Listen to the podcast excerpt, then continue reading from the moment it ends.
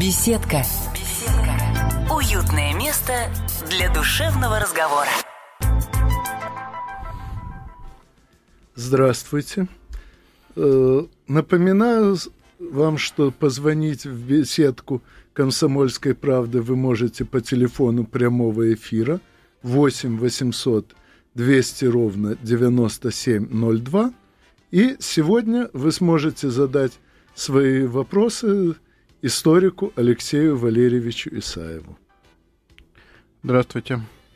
Э, поскольку Алексей Валерьевич э, известен прежде всего трудами по истории Великой Отечественной войны, то, естественно, говорить мы будем в основном э, даже, пожалуй, не столько о самой войне, сколько именно о проблемах ее истории. Э, напомню нашим слушателям, что первая опубликованная книга Алексея Валерьевича посвящалась как раз исследованию одной из самых больных проблем нашей истории, а именно ее очередной дозе перетасовок. Да, хотя первая сданная в издательстве была именно о войне от Дубна до Ростова про 41 год на Украине. И должен заметить, что я э, эту книгу, как, собственно, и все ваши книги читал с огромным интересом – Хотя, например, мой отец, читая их, постоянно жалуется, что там слишком много э, фактического материала и э, так много, что из-за него даже порой теряется э, нить собственных авторских рассуждений. Но с другой стороны, для такого мало исследованного, несмотря на прошедшие десятилетия вопроса, как история Великой Отечественной войны, это как раз неудивительно. Насколько я помню, вы одним из первых ввели э, в научный оборот громадное количество материалов. Да, у нас действительно война остается неизвестной, и это произошло в силу того, что в советское время из истории войны сделали инструмент пропаганды с э, крайне негативными последствиями для изучения собственной истории войны. Ну, по-моему, сказалось еще и то, что немалая часть материалов попросту была засекречена. Да, то есть обычные исследователи не имели к этому доступа, а сейчас, когда я беру документы в архиве, часто там последняя роспись 50-е годы, 60-е годы, максимум 80-е. Ну, то есть, э, когда могли их эти документы брать и исследовать, в том числе люди, воевавшие, они были недоступны. А сейчас зачастую они оказываются невостребованы и предпочитают, что называется, распиливать советское наследство, в лучшем случае ДСП-литературу.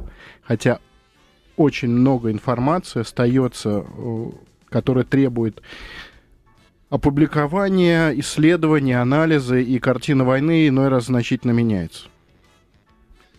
Ну, лично для меня, кстати, э, можно сказать, откровением э, стали ваши публикации, до которых э, мне следовало бы, в принципе, додуматься самому, поскольку все необходимое я учил и в, на военно-морской кафедре в институте, и сам разнообразно изучал, но вот к стыду своему до прочтения вашей книги так и не понял, что, например, печально известный Резун э, обманывает в первую очередь тем, что э, пытается описывать стратегические события с точки зрения тактических законов.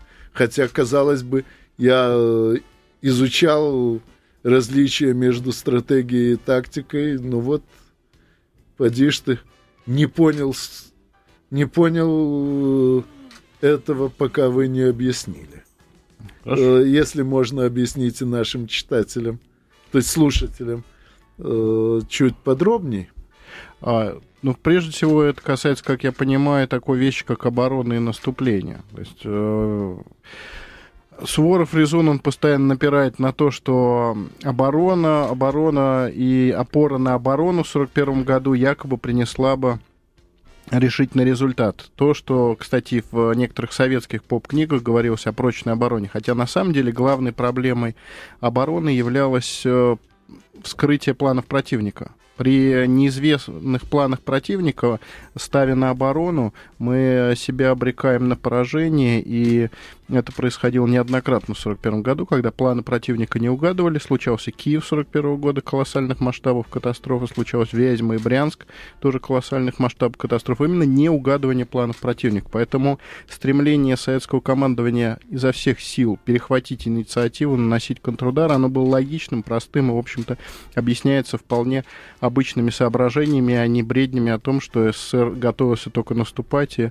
э, завоевывать Европу. И, собственно, точно так же поступали, кстати говоря, и немцы, оказавшись в а, положении потерявших инициативу. Они тоже стремились наносить контрудары, перехватить инициативу так или иначе, но это им уже не удалось, и война закончилась в Берлине.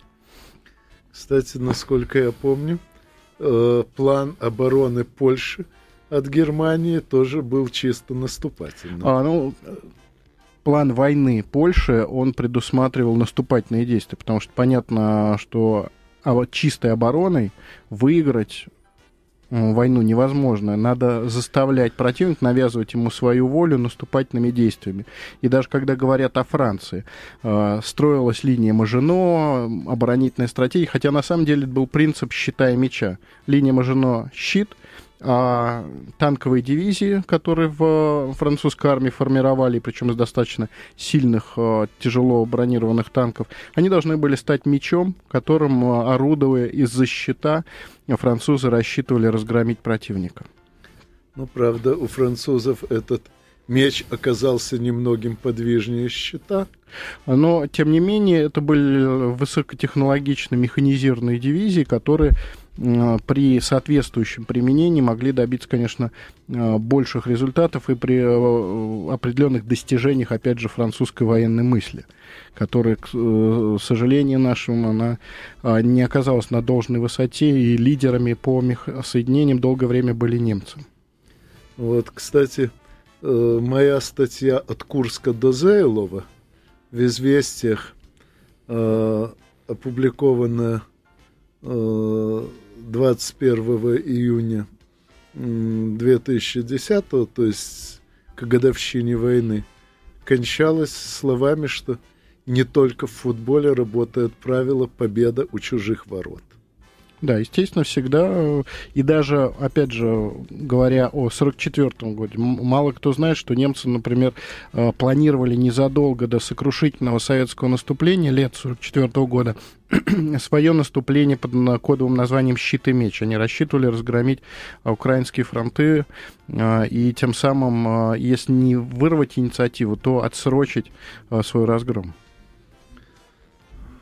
Ну, возвращаясь к теме тактики и стратегии, я отмечу еще одну э, резуновскую ловушку.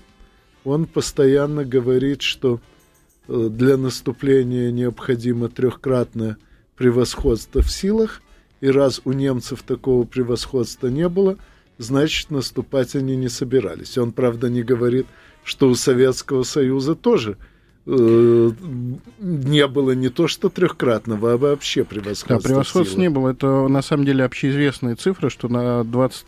утро 22 июня армия СССР вся насчитывала 5,4 миллиона человек, а германская армия, опять же, вся в целом, 7,2 миллиона человек. Так что превосходств не было, и тут следует действительно различать стратегию и тактику. На тактическом уровне, на участке прорыва, действительно желательно создать минимум трехкратное превосходство. Это такой норматив на минимум. А, но при этом на всем фронте может быть соотношение сил один к одному, и при хорошо спланированной операции можно, имея а, соотношение с противником один к одному, выиграть наступательными действиями, нанеся удар нужной точки. То есть, грубо говоря, ослабить весь фронт и сконцентрироваться в одной точке. Да, и нанести мощный удар. И, опять же, это, естественно, порождает риск определенные. Но тут я приведу в пример такой, может быть, неожиданный эпизод. Это Крым мая 42 года.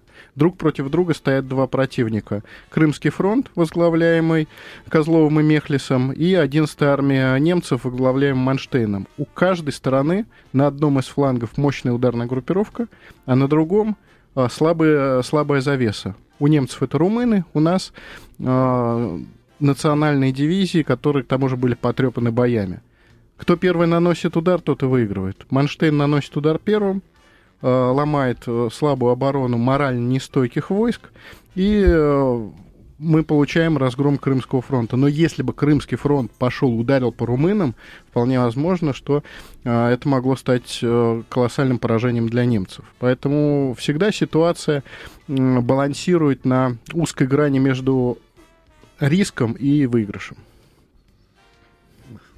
Помнится, э, с этим эпизодом связана знаменитая фраза Джугашвили в его ответном письме Мехлису Гинденбургов у меня для вас нет. Да, но тем не менее это, несомненно, кадровый просчет ставки, когда человеку, безусловно, очень умному и даже, я бы сказал, в некоторой степени интеллигентному, хотя его Мехлис называл а, зажавшимся барином Козлову, который по априори свой преподаватель. Он был а, человеком эрудированным, не глупым, но тем не менее он был задавлен своим энергичным и, я бы сказал, даже настырным членом военного совета Мехлисом. А, если бы ему поставили в пару более вменяемого человека, а, не настолько, можно сказать, самодовольного и чрезмерно энергичного, то ну, Может быть, и судьба бы крымского... Самодовольства у Мехлиса, положим, не было, вот энергии... Энергии было через край, но, тем не менее, его оценки... Вот, и, опять же, приведу простой пример, который меня э, характеризует Мехлиса. Когда он совершенно без толку обвинил э, командующего армией Качанова в 1941 году том, что тот сел в танк и перешел к немцам. И еще убеждал всех, что вы политические младенцы, вы ничего не понимаете. Хотя человек реально поехал на танке, а, был этот танк подбит, он был убит, погиб, похоронен, и ни о каком переходе к немцам не было и речи. А самодовольный Мехлис, э, уверенно его обвинял во всех смертных грехах, и совершенно несправедливо, как мы сейчас знаем, сейчас уже э, давно и могила Качанова обнаружена, и вся эта история э, предельно ясна. Так что Мехлису нужен был человек достаточно твердый и энергичный. И в последующем, в 43-м, 44 годах он попадал в пару к более такому жесткому человеку, которому, как говорится, где сядешь, там и слезешь. И вот эти вот его пробивные качества использовали в мирных целях. Ну, что касается Козлова, то тут мне вспомнился младший Мольтке.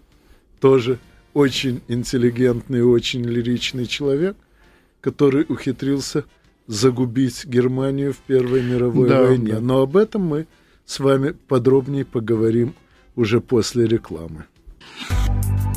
Беседка. Беседка. Уютное место для душевного разговора. Здравствуйте, здесь Вассерман.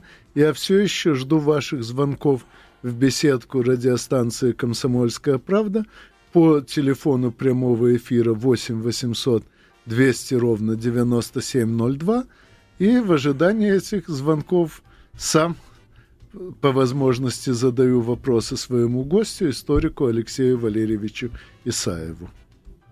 И сейчас мы продолжим тему, на которой прервались, а именно на том, каким образом небольшие тактические поправки, внесенные младшим Мольтке, совершенно разрушили стратегический замысел – Шлиффена. Мольтке действительно был человеком, который не создан для военного дела. То есть он был тонким, лиричным, но при этом он э, совершенно утратил вот э, самую главную идею плана Шлиффена с решительным сосредоточением э, сил на заходящем крыле, и в результате весь план войны для Германии в 2014 году рухнул, Э, в результате, опять же, более энергичных, чем в 1940 году действий французов. И итогом для Германии таких вот действий человека, может быть, недостаточно волевого, э, произошел переход войны в позиционную фазу. Поэтому очень удачное время, аналогию привел один из э, советских, э, один из русских военных мыслителей Драгомиров, что полководец должен быть как квадрат.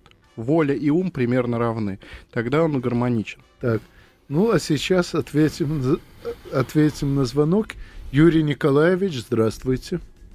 Добрый вечер. Поскольку в 1942 году контрнаступление все равно началось с э, линии Волга-Москва-Питер, не лучше ли было бы в 41-м сразу отступать на эту линию? Таким образом э, удалось бы избежать огромных котлов Киев, Брянск, Минск и так далее.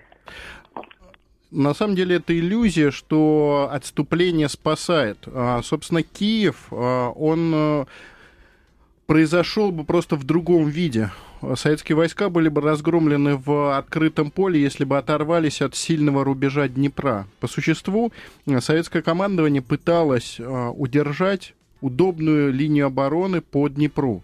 Днепр позволял растягивать дивизии на широкий фронт и тем самым высвобождать какие-то силы для удержания фронта в целом. Другой вопрос, что против Юго-Западного фронта немцы бросили сразу две танковые группы. Это было уже чересчур, это было и неожиданно, и чересчур, и из-за этого произошел киевский котел. А отступать до Урала, это, в общем-то, дело а, абсолютно бессмысленное. Ну, опять же, бесконечным отступлением мы поставили под угрозу Москву, а Москва это узел дорог и железнодорожных и автомобилей. Плюс еще крупнейший центр военной да, промышленности, военно... Э, военно-технических исследований.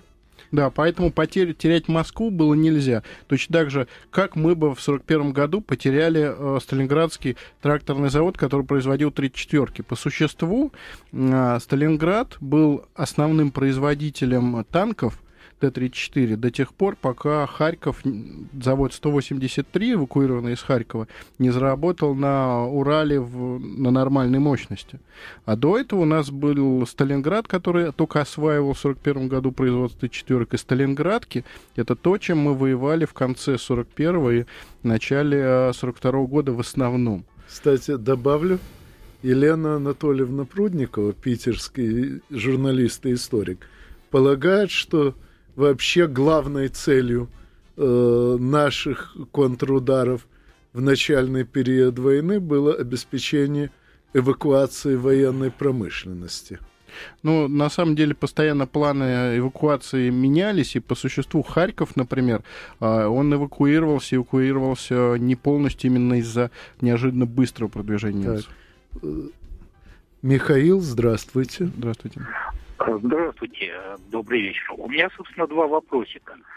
Первый вопросик. Насколько э, это самое справедливое мнение, что единственная группировка немцев, которая более-менее выполнила первоначальные планы, это была Северная, которая блокировала Ленинград. И второй вопрос, собственно, более абстрактный. Это вот с вашей точки зрения, все-таки какое более справедливое освещение Великой Отечественной войны? Еще времен Советского Союза, ну, со скидкой на пропаганду, или э, набор э, вот э, последних, э, так сказать, работ некоторых псевдоисториков отбросим, а вот более таких серьезных работ о Великой Отечественной рабо- войне, где не всегда понятно, где это, так сказать, контрпропаганда, а где это действительно правда. Да, пойдет. А, что касается группы армии «Север», а, я с этим утверждением не согласен, поскольку от группы армии «Север» все же требовалось взять Ленинград. А по существу уже в августе стало понятно, что Ленинград немцы не возьмут, и а, то, то, что мы обычно называем штурмом Ленинграда в сентябре 1941 года, это была попытка выровнять и обеспечить себе более-менее э, хорошие зимние позиции, а так оборона советских войск на Лужском рубеже привела к тому, что в планах командования группы армии «Север» штурм Ленинграда на повестку, снят был с повестки дня, э, по крайней мере, в конце августа, так это точно, если смотреть по документам самой группы э, армии «Север». Что касается общего освещения войны, я считаю, что наиболее сильными, если говорить, опять же, в сравнении с э, разоблачителями, книгами по истории войны являются э, советские закрытые исследования. Это, например, операции советских вооруженных сил в Великой Отечественной войне, целый ряд других э, закрытых публикаций. А некоторые из них успели выйти уже без грифа. Например, книга Сандалова о 4-й армии, Владимирского о 5-й армии. И вот эти книги, они наиболее сильными исследованиями является по состоянию на конец 90-х э, годов. Но сейчас растет новое поколение историков. Э, я бы, например, назвал Замулина, благодаря которому Курская битва уже, можно сказать, практически закрыта. Вот он сейчас доделает север, э, Центральный фронт и 9-ю армию, и Курская битва у нас будет освещена на нормальном мировом уровне. Э, сейчас ситуация выправляется. Но пока по состоянию конец 90-х все, что было издавалось новое, это часто, как говорится, трэш и угар, а советские закрытые исследования не были превозойдены, несмотря на то, что они имели свои недостатки, в частности, слабый учет данных противника, данных противника, ввиду отсутствия немецких документов. Э, Андрей, здравствуйте. Добрый вечер. Хотел задать два вопроса. Первый. По количественному составу потерь с обоих сторон, почему все-таки такие большие потери были с нашей стороны? Э, в чем была ошибка? То есть э, тактика, неподготовленность или просто как бы вау народа? И второй вопрос по ленд-лизу. В последнее время как бы очень возвеличивают ленд-лиз. Что с вашей точки зрения, какова роль этой помощи и все-таки какова историческая правда в этом отношении? Понятно. Спасибо. Если можно, начну я. Э, что касается вала народа, то э, в данном случае, насколько я могу судить, нам в основном приписывают то, чем грешили э, французы и в меньшей степени англичане в Первой мировой войне. У них, у самих есть на сей счет много Э, исследований, много очень впечатляющих фильмов, снятых по этим исследованиям. Насколько я могу судить, даже самые безумные командиры Красной Армии э, относились к своим войскам далеко не так бездумно, как французские генералы Первой мировой. Да, что касается потерь. Действительно, Советский Союз понес тяжелые потери, и э, причина этого прежде всего это огромные потери в 1941 году, когда нас застали, застали неотмобилизованными, недоразвернутыми, и огромная часть потерь приходится именно на 1941 год. Кроме того, последствием 1941 года была потеря и временная приостановка работы целого ряда важнейших промышленных предприятий, поэтому, например, пороха мы выпустили в 1942 году в два раза меньше, чем немцы. Итогом этого было то, что в ответ на один тяжелый снаряд, полетевший в сторону немцев, обратно прилетало 2-3. И вот эти все ржевские мясорубки, это в том числе проигрыш нами артиллерийской дуэли. Что касается Ленд-Лиза, то тут вопрос а, на самом деле довольно простой и аналогичен Первой мировой войны помощь Запада всегда приезжала уже поздно. Она приезжала в, в, к окончанию войны и до лета 44 года 75% автотранспорта было у нас советского производства. И э, какое-то серьезное значение Ленд-Лиз — это конец войны, который нам облегчил, что называется, победоносный разгром Германии, но самые тяжелые периоды — это конец 41-42 год — мы э, справились своими силами и по танкам, и по тому же пороху, который в 44-м давал 30%, а в 42-м единицы процентов э, советского производства. Кирилл, здравствуйте. здравствуйте. Добрый вечер, я к вам обоим обращаюсь. Э, запамятовал автора. Можете ли вы что-нибудь сказать о книге «Тайный советник вождя» и о реальности прототипа главного героя? Книги? Ну, я могу сказать.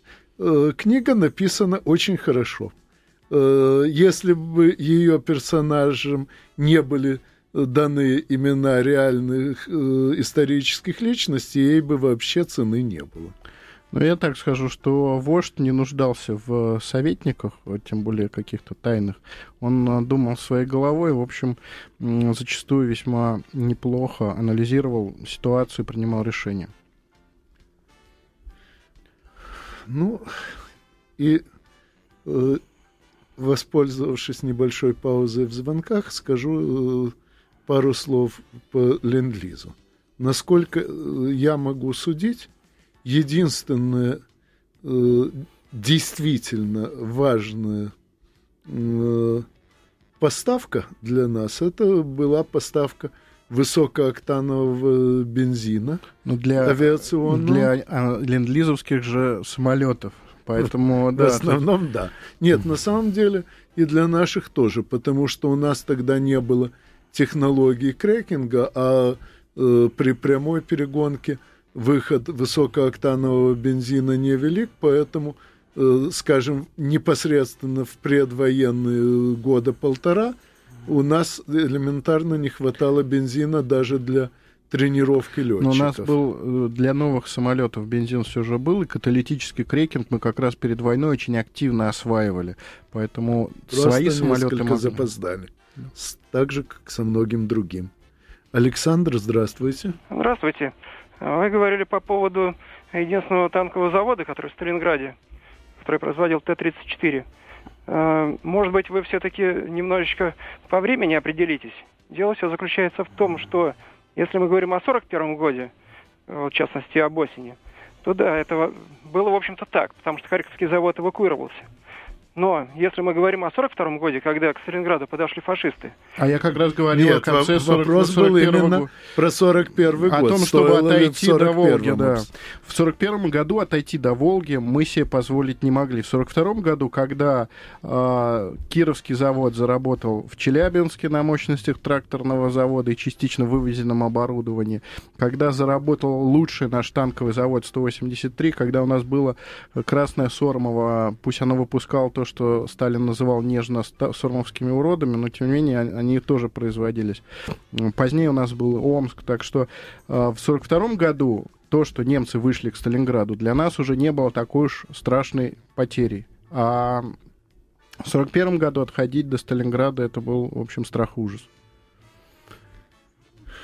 Ну, понятно, что э, и в 42-м это было в высшей степени тяжело, иначе не было бы приказа номер 227, но тогда это было тяжело, но уже не смертельно. Да, это было тяжело, но не смертельно. И надо сказать, что то, что Сталинград отстояли, это в немалой степени заслуга того, что Сталинградский э, завод до самого последнего момента, до того момента, когда немцы в буквальном смысле вышли к его стенам, э, выпускал танки, и Сталинградский фронт держался в первую очередь на тех танках, которые сходили с конвейера завода. При этом умудрялись держать хорошее качество.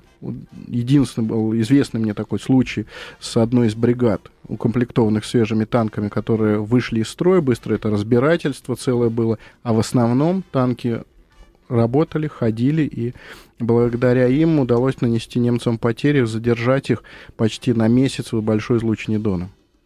Ну, э, я понимаю, что вопросов еще очень много, поэтому беру на себя обязательство пригласить нашего гостя, как в песне «Эх, раз, еще раз, еще много-много раз». Ну, а э, подводя э, итог первой встречи, скажу, что э, наша военная история в последние годы продвигается не в последнюю очередь благодаря Алексею Валерьевичу, за что ему очень большое спасибо. И надеюсь, что э, те наши слушатели, кто прочтет э, ваши книги, смогут в следующий раз задавать вопросы еще интересней. Так что до Спасибо. следующей встречи. До свидания. Беседка. Беседка. Уютное место для душевного разговора.